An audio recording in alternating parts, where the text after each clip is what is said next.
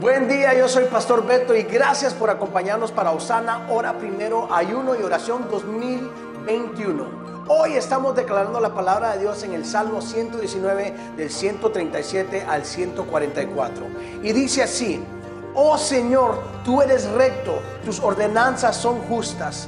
Tus leyes son perfectas y absolutamente confiables. La indignación me agobia porque mis enemigos despreciaron tus palabras.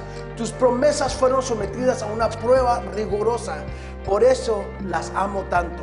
Soy insignificante y despreciado, pero no olvido tus mandamientos. Tu justicia es eterna y tus enseñanzas son totalmente ciertas.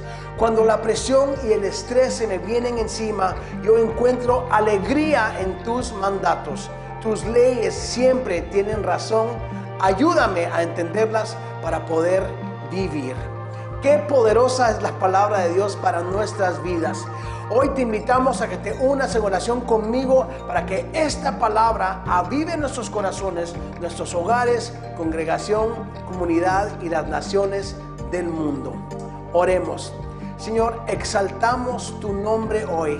Te damos gracias porque tú eres un Dios que es fiel, un Dios que es justo, un Dios que es perfecto. Y gracias porque podemos poner nosotros nuestra confianza en ti. Mi confianza completa está en ti, Señor. Y Señor, te damos gracias porque Tú eres nuestra esperanza, tú eres nuestra fuerza, tú eres el que nos levanta. Tu palabra dice, tú levantas mi cabeza.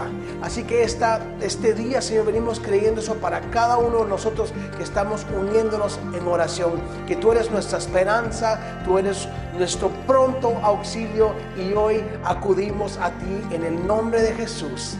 Gracias, Señor. Amén. Una vez más, gracias por acompañarnos. Nos vemos aquí de nuevo mañana para seguir con Gozana ahora, primero ayuno y oración 2021. Que tengas un buen día bendecido y recuerda que Dios está disponible.